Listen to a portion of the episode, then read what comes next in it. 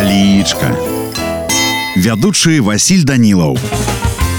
Прывітанне ўсім паважаныя сябры сёння з вами разбярэм слова кудзеркі слово не кажа што гэта прыгожае беларускае слово азначае курчавыя або накручаныя валасы напрыклад яна была дзяўчына невысокая гібкая ся зграбнай постаццю ружова-смуглявым тварам і не надта цёмнымі валасамі якія завіваліся кудзеркамі таксама зрэдку слова кудзерка можа азначаць невялікі вузкі участак лесу напрыклад у коласа можна прачытаць тимохова сядзіба стаяла на горцы каля кудзеркі невялічкага курчавага сасонніку. А ў мяне на сёння ўсё. Добрага вам настрою і нясумнага дня.